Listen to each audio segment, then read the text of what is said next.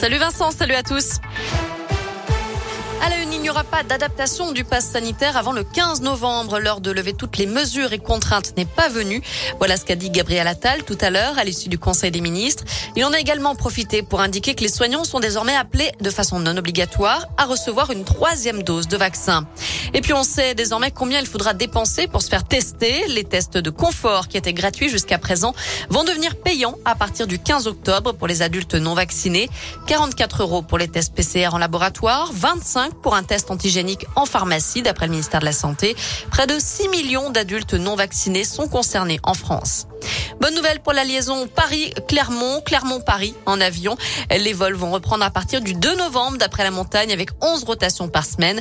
Les réservations ouvrent d'ailleurs dès aujourd'hui. C'est Amélia qui assurera les vols après le retrait d'Air France pendant la crise sanitaire.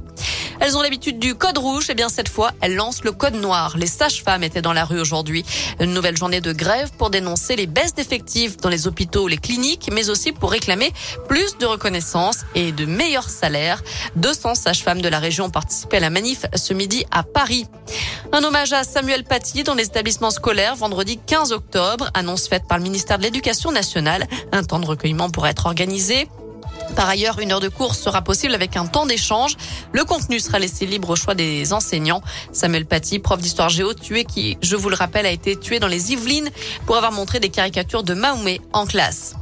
Le cercueil de Bernard Tapie sur la pelouse du stade Vélodrome, une chapelle ardente y a été dressée cet après-midi à la veille de ses funérailles dans la cité phocéenne.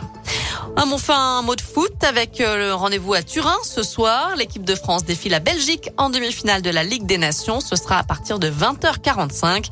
La finale, ce sera dimanche face à l'Espagne, tombeur hier de l'Italie, 2 buts à 1. Merci beaucoup Naïm.